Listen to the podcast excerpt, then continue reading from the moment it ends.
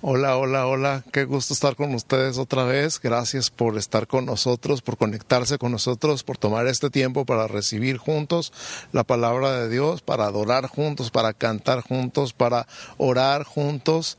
Es un tiempo precioso, aunque no estemos físicamente juntos, espiritualmente, estar conectados al mismo tiempo en diferentes lugares por toda la ciudad y ya no solamente en Tijuana, sino en otras ciudades, en otros estados de nuestro país y en otros países del mundo. Así que bienvenidos, qué bueno que están aquí con nosotros. Y vamos a orar para comenzar con la palabra. Padre, en el nombre de Jesús, te damos gracias, gracias porque tú eres bueno, gracias porque tu misericordia es para siempre, gracias porque todo lo que tú has dicho lo has cumplido, todas tus promesas se han cumplido y todo lo que está por cumplirse lo podemos creer y podemos confiar y podemos esperar en ti, podemos esperar en tu palabra, porque tú has sido bueno porque tu misericordia se ha visto en nuestra vida una y otra y otra vez, y por eso tenemos nuestra confianza en ti. Y ahora, Señor, declaramos nuestros ojos y nuestros oídos físicos, mentales y espirituales abiertos y listos para recibir tu palabra, para recibir lo que tú tienes para nosotros en este día. En el nombre de Jesús, habla, Señor, que tus siervos oyen. En el nombre de Jesús. Amén. Amén.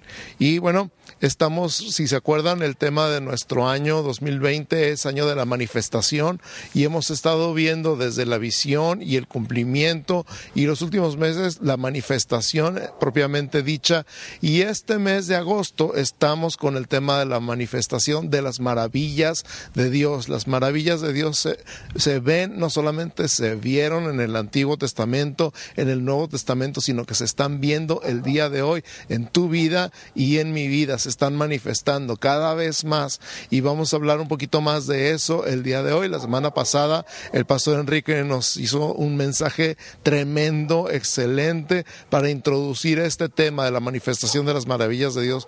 Así que vamos a continuar con esta segunda parte. Y el tema del día de hoy, si estás tomando notas, el tema del día de hoy es has aumentado tus maravillas. Y a manera de introducción, escucha esto. Las grandes proezas de la historia se cuentan porque se llevaron a cabo en los momentos más oscuros de la historia. Piensa en los libros, en el libro de los jueces, por ejemplo. Cuando estaban oprimidos, Dios les enviaba un libertador. Piensa en los héroes míticos o reales, en las batallas históricas. Ahora piensa en los testimonios de salvación, de sanidad, de restauración, de provisión, de liberación y más que has escuchado en estos días. Y no solamente los que has escuchado, los que has experimentado de manera personal, los que has contado tú mismo. Todos comienzan con una situación desesperada. Y luego la intervención divina. Piensa en cada problema como una nueva oportunidad de ver manifestarse las maravillas de Dios en tu vida. Y de eso se trata este mensaje.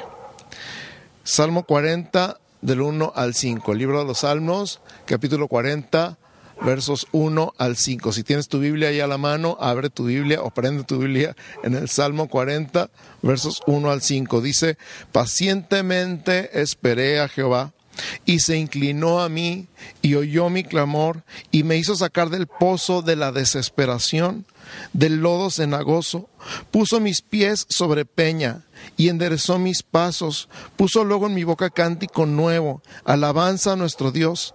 Verán esto muchos y temerán y confiarán en Jehová Bienaventurado el hombre que puso en Jehová su confianza y no mira a los soberbios ni a los que se desvían tras la mentira.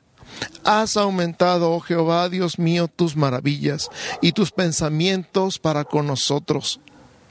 No es posible contarlos ante ti. Si yo anunciare y hablare de ellos, no pueden ser enumerados. Amén.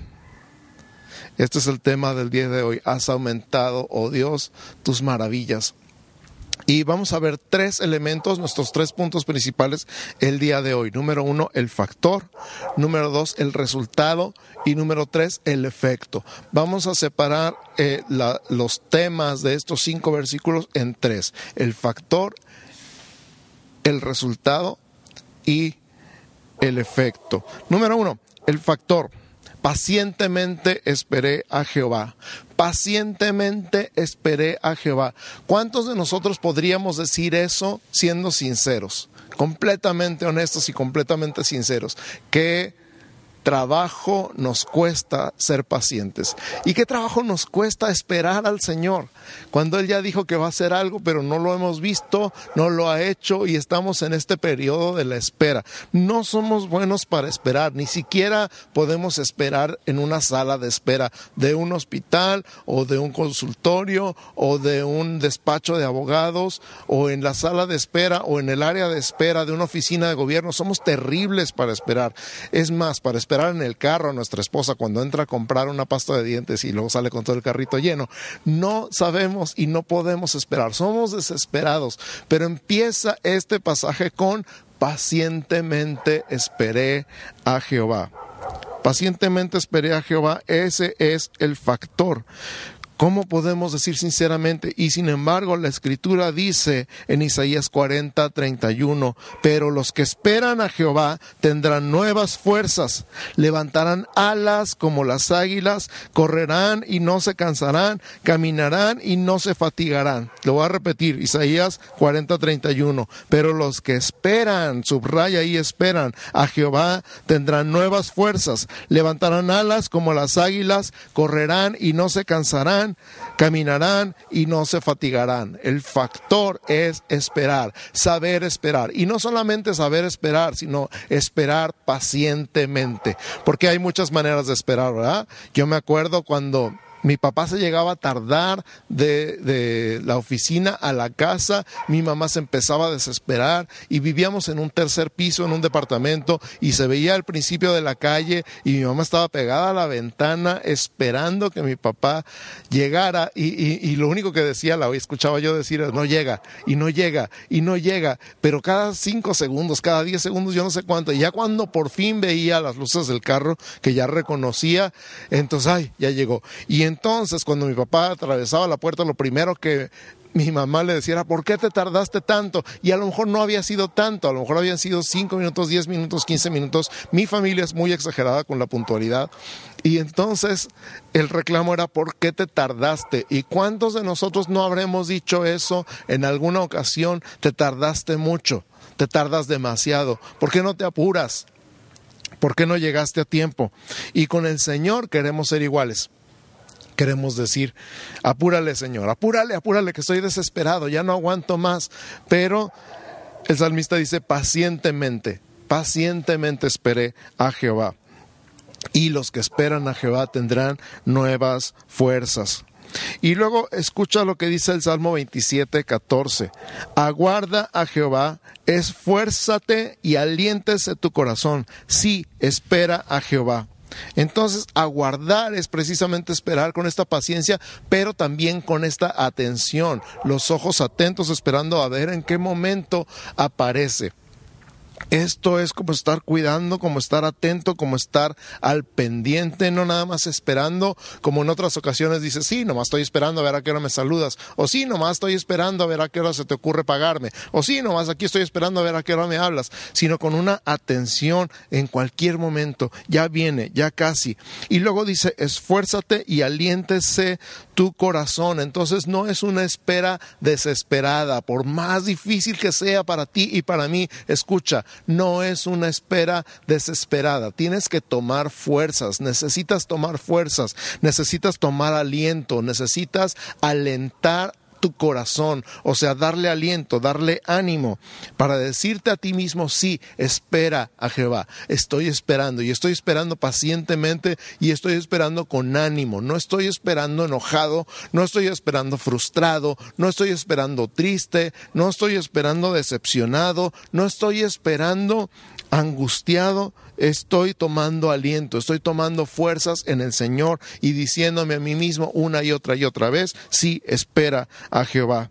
Es una espera activa, no es una espera pasiva, no es estar de brazos cruzados, como decía yo hace rato, sí, nomás estoy esperando a ver a qué hora me hablas, estoy esperando activamente. Escucha lo que dice Santiago capítulo 5 verso 7. Santiago 5 7 dice, Por tanto hermanos, tened paciencia hasta la venida del Señor.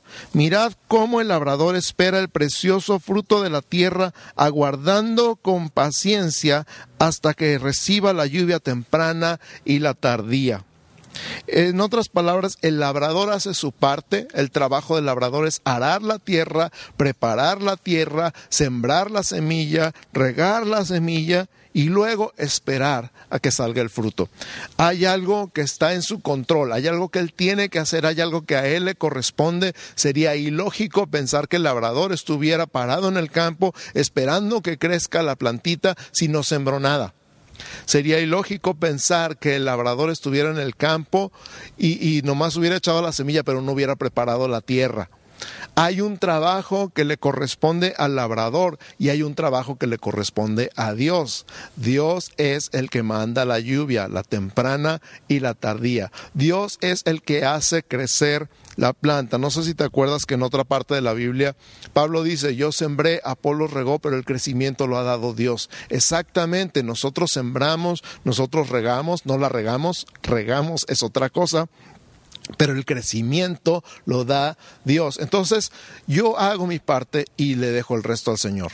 Yo voy a confiar, voy a descansar y voy a esperar en el Señor. Yo ya hice mi parte y ahora te toca a ti, Señor. Es como cuando estás desempleado y estás buscando trabajo y dices, estoy esperando el trabajo que el Señor me va a mandar, pero no has mandado ni un currículum, no has llenado una sola solicitud, no has hecho una sola llamada, ni siquiera te has metido en Internet a los lugares y las agencias de empleo, no has movido un dedo para encontrar ese trabajo que Dios ya tiene para ti. Lo que hacemos es hacemos nuestra parte, enviamos esos currículums, llenamos esas solicitudes, mandamos esos contactos, esas tarjetas, nos metemos a esas páginas y entonces esperamos la respuesta del Señor de lo que estamos clamando, de lo que estamos pidiendo. Nosotros ya decimos nuestra parte, Señor, todo está en tus manos, dependemos y confiamos y esperamos en ti. Es lo mismo que hacemos cuando ensayamos los músicos para tocar en la alabanza. Decimos, ah, estamos esperando que el Señor nos llene con su unción y con su talento, pero no practicamos las canciones. Y entonces a la hora de la hora no nada más estamos sufriendo nosotros, sino están sufriendo los demás músicos del equipo y el resto de la gente que conoce algo de música y dicen, ay, estos no se saben las canciones ¿Por qué? Porque no hicimos nuestra parte. Claro que nosotros hacemos nuestra parte, pero confiamos en Dios para la unción, para la gracia, para la sabiduría, para administrar en el poder del Espíritu Santo. Eso es algo que nosotros no podemos producir.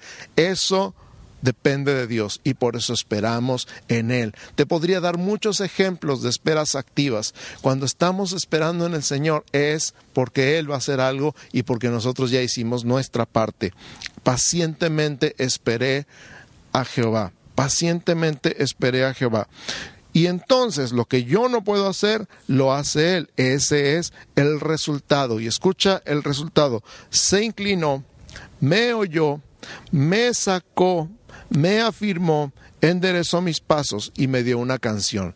Seis cosas, dice este versículo, seis verbos de algo que Dios hizo cuando yo esperé pacientemente en Él.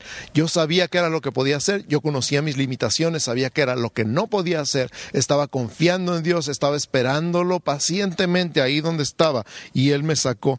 ¿Y de dónde me sacó? Escucha esto, del pozo de la desesperación y del lodo cenagoso, del pozo de la desesperación y del lodo cenagoso, dos lugares de donde no puedes salir solo dos lugares de donde no puedes salir solo. Hay lugares de donde puedes salir solo y hay lugares de donde no puedes salir solo.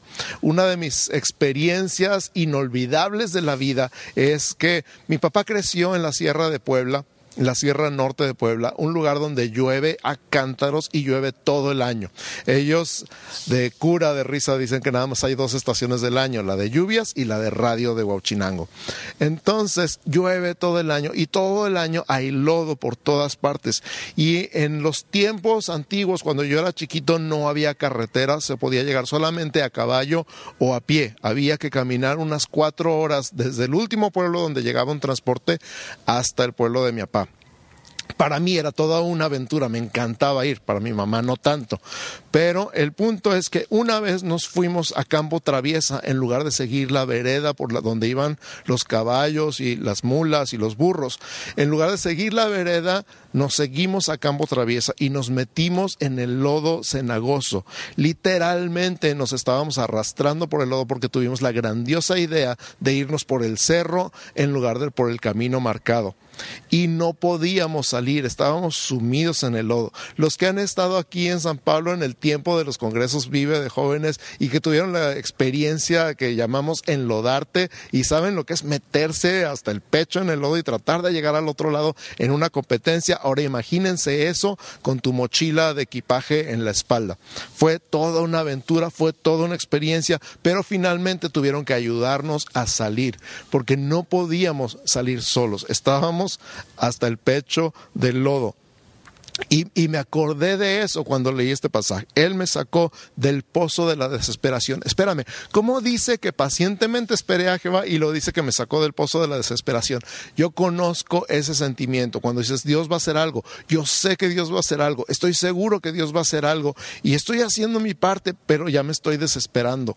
Eh, y, y personas que han estado en la misma situación en la que yo he estado y las he visto completamente desesperadas, fuera de control sin saber qué hacer y angustiadas y llorando y sin saber si confiar en Dios o no confiar en Dios. Gracias a Dios ese no fue el caso en mi vida, pero sabemos que hay casos donde estamos a punto de la desesperación y donde otros que han estado en la misma situación que nosotros han llegado a una completa desesperación, a una completa pérdida de esperanza y entonces nos damos cuenta que estuvimos en ese pozo, pero Dios estuvo con nosotros y salimos adelante. Él nos sacó del pozo de la desesperación. Y escúchame, Él te quiere sacar a ti el día de hoy del pozo de la depresión, del pozo de la desesperación, del pozo de la enfermedad, del pozo financiero en el que estás. Él te quiere sacar y Él te va a sacar. Lo único que te está pidiendo el día de hoy es que esperes pacientemente en Él espera pacientemente en Él, porque Él te va a sacar del pozo de la desesperación y del lodo cenagoso, de los lugares donde no puedes salir solo. Y luego dice que puso mis pies sobre la peña, los pasos seguros en la peña, afirmó y enderezó mis pasos. Y eso me recuerda al borrego cimarrón. No sé si has visto las fotos de los borregos cimarrones acá en la rumorosa, trepados en las rocas, con las cuatro patas en una piedrita chiquitita donde no sabes cómo le hacen para pararse ahí, pero ellos están en el lugar más seguro porque sus depredadores no pueden trepar a donde ellos trepan. Ellos están firmes en las alturas. Y ahí ni los coyotes, ni los lobos, ni ningún animal los puede atacar porque están en un lugar seguro, están en una peña y nada más ellos se pueden parar en esa peña. Y eso me recuerda lo que dice el Salmo 18, versos 32 y 33. Salmo 18, 32 y 33. Dice, Dios es el que me ciñe de poder y quien hace perfecto mi camino quien hace mis pies como de siervas y me hace estar firme sobre mis alturas, me hace estar firme sobre mis alturas. Y el día de hoy yo te digo, párate firme en las alturas espirituales, en los lugares celestiales con Cristo, donde hemos aprendido ahí en Efesios capítulo 1 y capítulo 2. En esos lugares celestiales tú estás firme, estás parado firme y ahí es donde Dios te pone seguro y a salvo. Y termina diciendo, me enseñó una alabanza, puso un cántico nuevo en mis labios, alabanzas a Dios.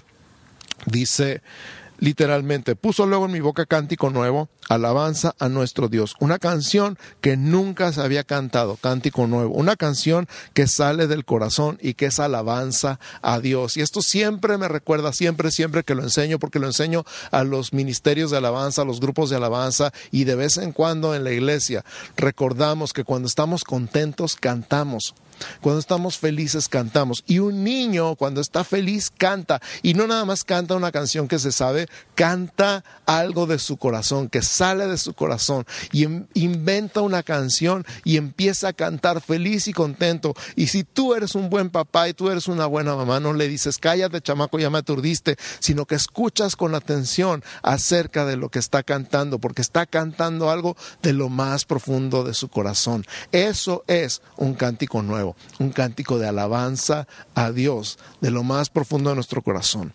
Cuando enseñamos a la gente a orar, cuando tengo estas pláticas con nuevos creyentes y hablamos acerca de la oración, yo les digo, tú eres papá, y en el caso que sean papás me contestan que sí. Y les digo, cuando tu hijo te habla, ¿qué prefieres que te diga? ¿Un poema que se aprendió de memoria o que les salga del corazón decir, mami te quiero o papi te quiero? Y todos, hasta ahorita todos, nadie me ha dicho otra cosa, todos prefieren que el hijo les diga de su corazón, mami te quiero, papi te quiero, que les nazca del corazón y que lo digan, que digan lo que sienten, no un poema aprendido de memoria. Y tú y yo muchas veces no sabemos muchos cantos, no sabemos muchas alabanzas, muchos de los cantos dicen exactamente lo que le queremos decir a Dios y los cantamos con emoción, los cantamos con sentimiento, con gratitud y aún así a Dios le encanta disfruta, se emociona cuando tú haces un cántico nuevo. Así que te animo a que cuando el Señor ponga un cántico en tu corazón, no importa que seas desafinado, no importa que nada más cantes en la regadera, cuando te empiezan a hacer algo del corazón por el Espíritu Santo, tú abre tu boca y empieza a cantar. Disfrútalo y piensa y siente y cree que tu Padre Celestial lo está disfrutando. Todo esto todo esto es el resultado. Entonces ya vimos el factor, el factor es esperar con paciencia y esperar activamente. El resultado es que Él nos sacó, nos puso seguros y nos enseñó una nueva canción. Y ahora vamos a ver el efecto. Lo que pasa cuando estamos en un gran problema y tenemos un gran Dios que nos saca del pozo, que nos saca del lodo, que nos pone firmes en la peña y que nos enseña una nueva canción, es que todos verán, escucha, verán, temerán y confiarán. Tres verbos que están en tiempo futuro como efecto de lo que Dios ha hecho en tu vida y en mi vida. Todos verán, todos temerán y todos confiarán. Por eso serán bienaventurados, porque ponen su confianza en Dios. Entonces vamos a ver estos tres verbos. Ya vamos acercándonos al final. Número uno, verán. Significa testimonio. Mira lo que hizo Dios. Fíjate, observa, déjame te cuento lo que Dios hizo. La manifestación de sus maravillas es precisamente dar a conocer esas maravillas, revelar al mundo esas maravillas. Mira lo que hizo Dios en mi vida, mira lo que hizo Dios conmigo. Número dos, temerán. Temerán, el, el, verbo original en hebreo, cuando fue escrito el Salmo, significa tres cosas. Número uno, tendrán miedo. Pero, número dos, estarán asombrados. Y número tres, tendrán un profundo respeto. Número uno, tendrán miedo. Número dos, estarán asombrados. Quedarán pasmados, asombrados, maravillados. Y número tres, sentirán un profundo respeto. Todo eso está incluido en la palabra temerán. Y número tres, y más emocionante todavía, y confiarán. Quiere decir, en otras palabras, que su fe crecerá. Cuando tú cuentas el testimonio de las maravillas que Dios ha hecho contigo, la gente verá, la gente temerá, pero con este profundo respeto, esta reverencia, este honor a Dios, esta maravilla.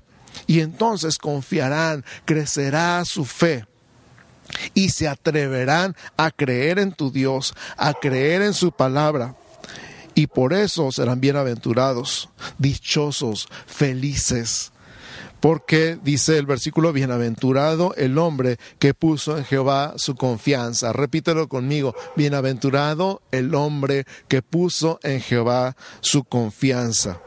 Qué maravilla, qué increíble. Y entonces, entonces, y solamente entonces, después de todo esto, como un resultado lógico, nuestra reacción al ver lo que Dios hizo con este problema, porque no es nuestro problema, es este cochino problema con el que Dios va a acabar y va a arrasar y va a deshacer y va a destruir, pero va a crear algo nuevo y diferente y maravilloso, increíble, que nos va a dejar pasmados, asombrados y maravillados. La conclusión es el versículo 5. Nosotros mismos, al ver lo que Dios hizo con lo que nos pasó y su forma de actuar en nuestra vida, es decir, has aumentado, oh Jehová, Dios mío, tus maravillas y tus pensamientos para con nosotros. No es posible contarlos ante ti. Si yo anunciare y hablare de ellos, no pueden ser enumerados.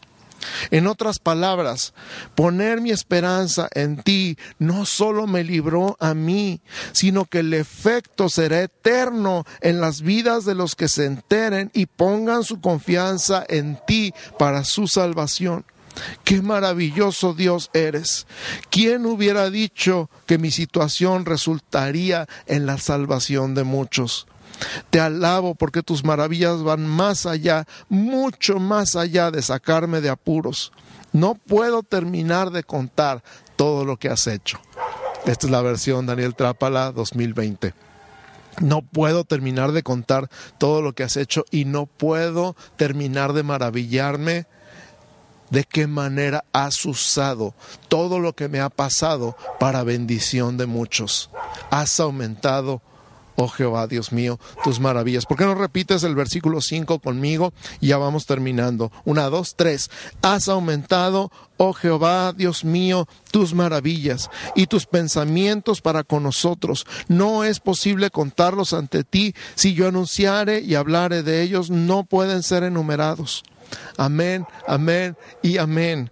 Y ahora déjame decirte, tú que estás escuchando este mensaje, tal vez por primera vez, tal vez ya habías escuchado una predicación antes, un mensaje, pero estás entendiendo el día de hoy que Dios es tan maravilloso, tan increíble, tan poderoso, tan bueno, tan amoroso. Escucha algo más. Todo ese amor, todo ese poder, toda esa bondad, todo lo que Dios tiene para ti empieza y termina en la cruz. Jesús, el Hijo de Dios, murió en la cruz por amor a ti. Esa es la maravilla más grande de todas. Su amor lo llevó a la cruz, a morir en la cruz por ti, por amor a ti y Él entregó su vida para pagar por todos tus pecados, por tu estado de pecador. Él murió en tu lugar, porque la paga del pecado es muerte, dice la Biblia, pero el regalo de Dios es vida eterna en Cristo Jesús, Señor nuestro. Entonces tú y yo fuimos intercambiados con el justo más justo de todos los justos de toda la historia de la humanidad. Jesucristo cambió de lugar contigo y conmigo. Nosotros merecíamos morir en esa cruz por nuestro pecado, porque nacimos en pecado, heredamos el pecado de Adán y somos pecadores y además todo lo que le hemos echado al costal en nuestra vida. Pero Él cambió de lugar contigo y Él pagó por tu pecado y por mi pecado. Y entonces nos queda a ti y a mí aceptar o rechazar lo que Él hizo por amor. Y si tú quieres aceptarlo el día de hoy, te voy a invitar a hacer esta oración conmigo. Primero la voy a hacer yo y luego la voy a repetir lentamente para que la puedas repetir conmigo. Pero quiero que sepas de qué se trata. Escucha, Señor Jesús, te doy gracias por morir en la cruz, por mí que soy pecador. Me arrepiento y te pido perdón, recibo tu perdón y te abro las puertas de mi corazón y te invito a que entres a vivir en mí y me des vida eterna contigo. Gracias por tu amor, por tu perdón y tu salvación en el nombre de Jesús. Amén. Y ahora lo voy a repetir lentamente. Repite conmigo en voz alta. Señor Jesús, te doy gracias por morir en la cruz, por mí que soy pecador me arrepiento, te pido perdón, recibo tu perdón, te abro las puertas de mi corazón y te invito a que entres a vivir en mí y me des vida eterna. Gracias por tu amor, por tu perdón y por tu salvación. En el nombre de Jesús. Amén. Amén y amén. Si es la primera vez que has hecho esta oración, la Biblia dice que hoy naciste de nuevo, volviste a nacer, eres libre de toda culpa, eres libre de toda condenación. Dice la misma Biblia que si alguno está en Cristo, que es lo que hiciste hoy, nueva criatura es, las cosas viejas pasaron y aquí todas son hechas nuevas. Me encantaría estar en contacto contigo. Por favor, mándanos un mensaje aquí a la página o mándanos un mensaje privado o pon un comentario y di, hoy volví a nacer queremos estar en contacto contigo, queremos explicarte más, queremos contarte más y queremos saber más de ti también. Así que por favor, por favor, por favor, escríbenos o llámanos o búscanos. De alguna manera ponte en contacto con nosotros para que podamos seguir platicando contigo. Y ahora... Iglesia, levanta tus manos y vuélvelo a decir, has aumentado, oh Jehová, Dios mío, tus maravillas y tus pensamientos para con nosotros. No es posible contarlos delante de ti. Si yo anunciare y hablare de ellos, no pueden ser enumerados. Señor, jamás sabremos el impacto eterno. Creo que no tenemos idea. Creo que ni siquiera nos imaginamos el efecto de lo que tus maravillas en nuestra vida, en cada situación que hemos pasado, va a tener en la eternidad nos, ese pensamiento nos maravilla. Es un solo pensamiento y nos deja pasmados, asombrados, maravillados. Gracias por ser un Dios tan amoroso, tan bueno, tan misericordioso, tan lleno de gracia para con nosotros. Gracias por tu gracia, gracias por tu amor, gracias por salvarnos y no solamente sacarnos de apuros, sino mostrarte como un Dios poderoso, amoroso, lleno de gloria, de misericordia y de gracia. Te amamos, te adoramos, te bendecimos, te honramos, te glorificamos, Señor. Tú eres nuestro Dios, eres nuestro Salvador, eres nuestro Rey, eres nuestro Señor. Y declaramos todo esto y más en la vida de tu iglesia, en la situación que se encuentren. Hablamos esperanza, hablamos paz, hablamos fortaleza, hablamos sanidad, hablamos provisión, hablamos protección, hablamos sabiduría, reconciliación y gracia sobre tu iglesia en el nombre de Jesús. Y que cada uno que tiene una petición y que está en este momento en el pozo de la desesperación o en el lodo cenagoso podrá decir una vez más, valió la pena esperar en el Señor. Valió la pena esperarte, Dios, porque tú tenías la mejor solución. Tú tenías la mejor solución. De verdad valió la pena esperarte. En el nombre de Jesús, que tus maravillas, Señor, sean aumentadas en tu iglesia. Que tus maravillas sean contadas por todas las bocas, en todas las esferas de la sociedad. Y que mucha gente te conozca por escuchar lo que tú estás haciendo el día de hoy en tu iglesia. En el nombre de Y ahora iglesia, que el Señor te bendiga y te guarde. Que el Señor haga resplandecer su rostro sobre ti y tenga de ti misericordia. Que el Señor alce sobre ti su rostro y ponga en ti paz. En el nombre de Jesús. Amén. Amén y amén. Bendiciones. Nos vemos pronto.